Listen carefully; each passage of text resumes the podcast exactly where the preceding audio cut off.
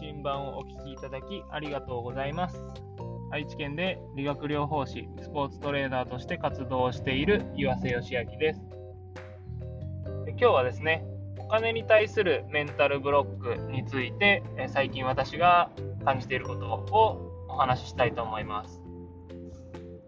私は理学療法士として病院に勤めていた頃に、えー、JALTA というスポーツトレーナー団体に出会い、そこからスポーツトレーナーとしての活動を始めました。なので、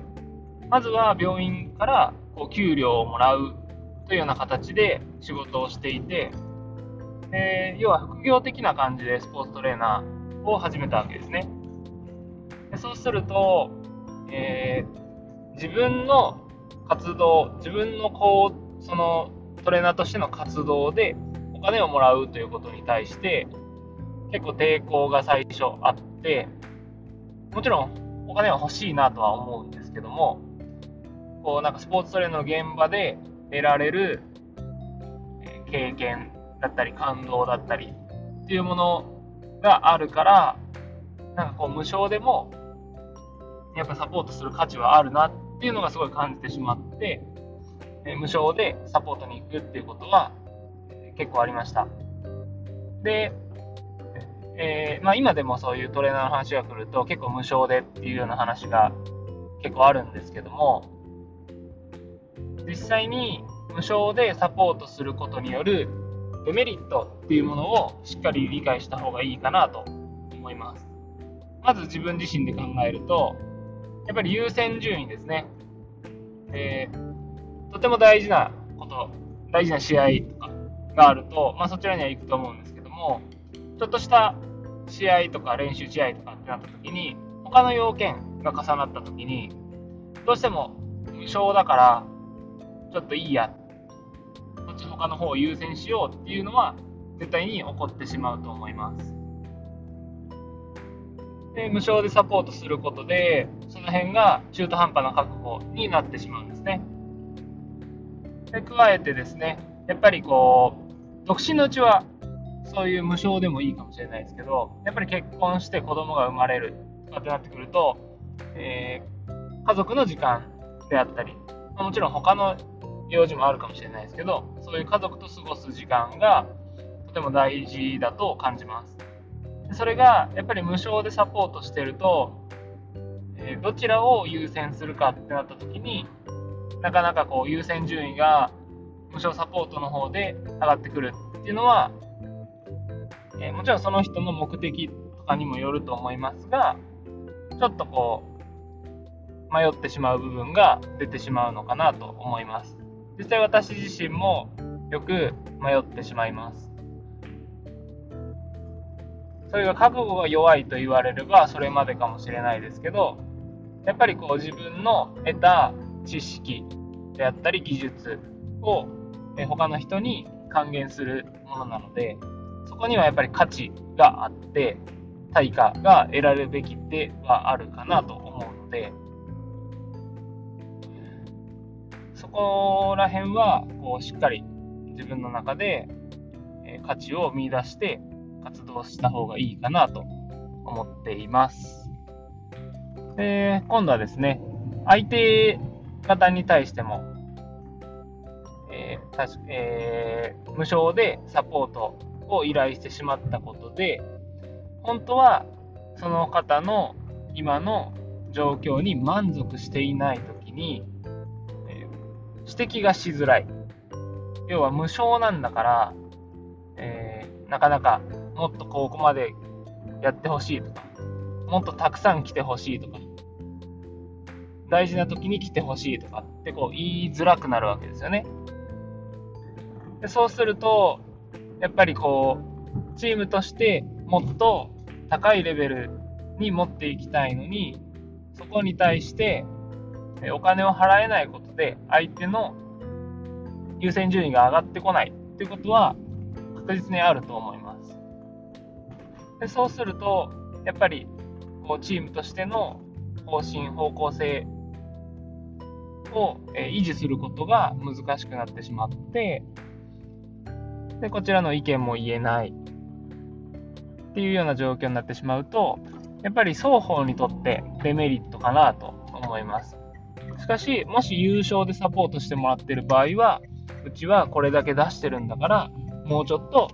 来てくれとか、もうちょっとしっかりやってくれとも言えると思いますし、そうやって、やっぱりある程度お金が関わることで、そこの質、クオリティっていうものは、えー、保てるのかなと思います。なので、やっぱり無償でサポートするっていうことは、えー、そういう自分自身、スポーツトレーナーとして活動する方自身もそうですし、その依頼した側にもある程度デメリットはあるかなと思います。で加えてですね、えー、理学療法士として活動している方がスポーツトレーナーとして現場に出た時に無償でサポートしてしまうっていうことは、え、結構たくさん事例があって、えー、JALTA というスポーツトレーナー団体の中でも何人かこう無償でサポートした経験があるというのは、えいました。僕だけではなかったです。で、そこでですね、えもともとスポーツトレーナーとして、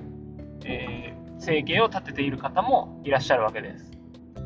理学療法士の方がスポーツトレーナーとして現場に出た場合は、それを副業として、えー、要は要無償でサポートしても生きていることに困らない人たちはたくさんいます。けど、スポーツトレーナーを生計として活動している人たちにとって無償でサポートするってことは、えー、生きていくことが大変になります。で、そこでですね、理学療法士の方が無償でサポートして、そのスポーツトレーナーの領域に、えー、土足で踏み入るということは、その方たちの生計を苦しめることになります。要は、天秤にかけたときに、あ、無償でサポートしてくれる方がいいわって、こう、相手方のチームの人に思われたときに、そういう方が依頼を受けて、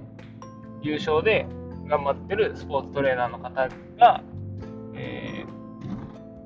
選ばれなくなってしまう。ちょそこには質とかいろんな問題もあるかもしれないですけど、やっぱり他の職種に対して他、の領域に入っていくってことですね。スポーツトレーナーと理学療法士の領域っていうのはまた違うとは思うので、かぶる部分はもちろんあると思いますけど、やっぱり保険の中でサポートしている理学療法士とスポーツの現場で活動しているスポーツトレーナーっていうのは活躍の現場が違います。でも、そこに対して理学療法士が無償でサポートすることで、そのスポーツトレーナーの方たちが受ける被害というものもしっかり頭に入れないといけないです。というところでですね、えー、まず無償でサポートすると、やっぱり、えー、デメリットがたくさんありますよ優勝でサポートすれば、ある程度お互いに覚悟を持って関わることができますよっていうのは、こう知った上で、もしこれをお聞きの方が理学療法士の方や、まあ、スポーツトレーナーの方であれば、そういう部分も意識して、できるだけ優勝でサポートできるような取り組みをするべきかなと思います。でその上でですね、もう一つ共有したいお話が、ピカソの話を皆さん知っているでしょうかピカソ、あの、有名な画家ですね。でピカソはですね、あるファンの方に、え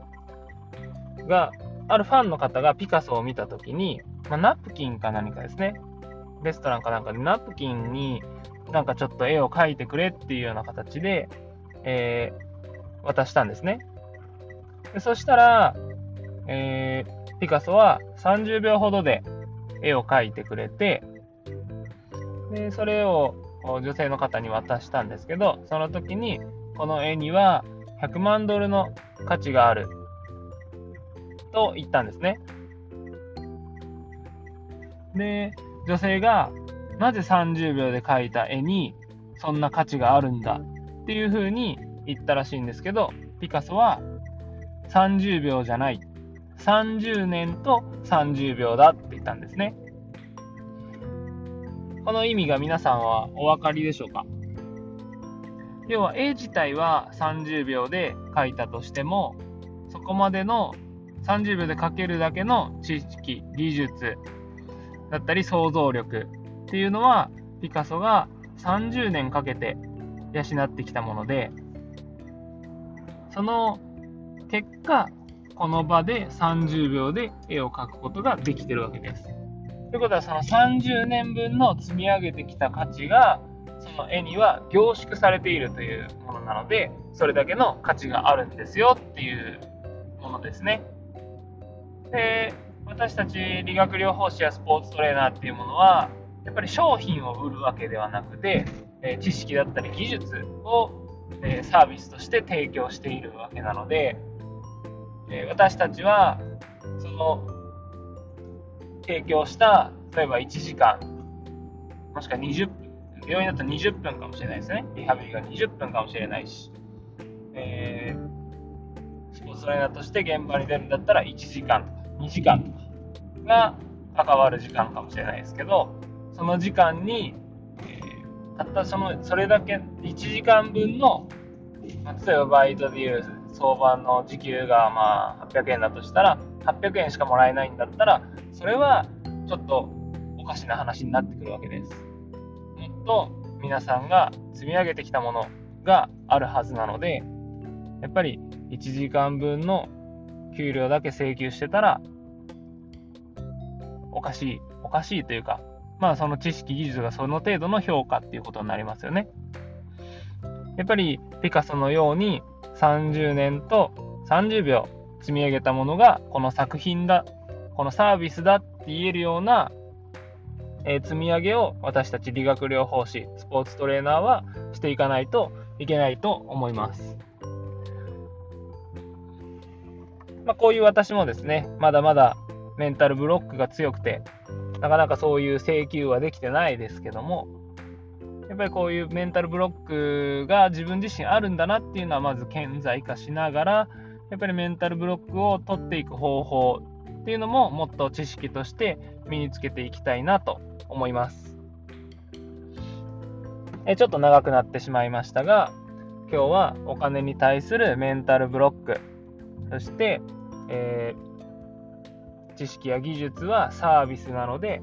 それが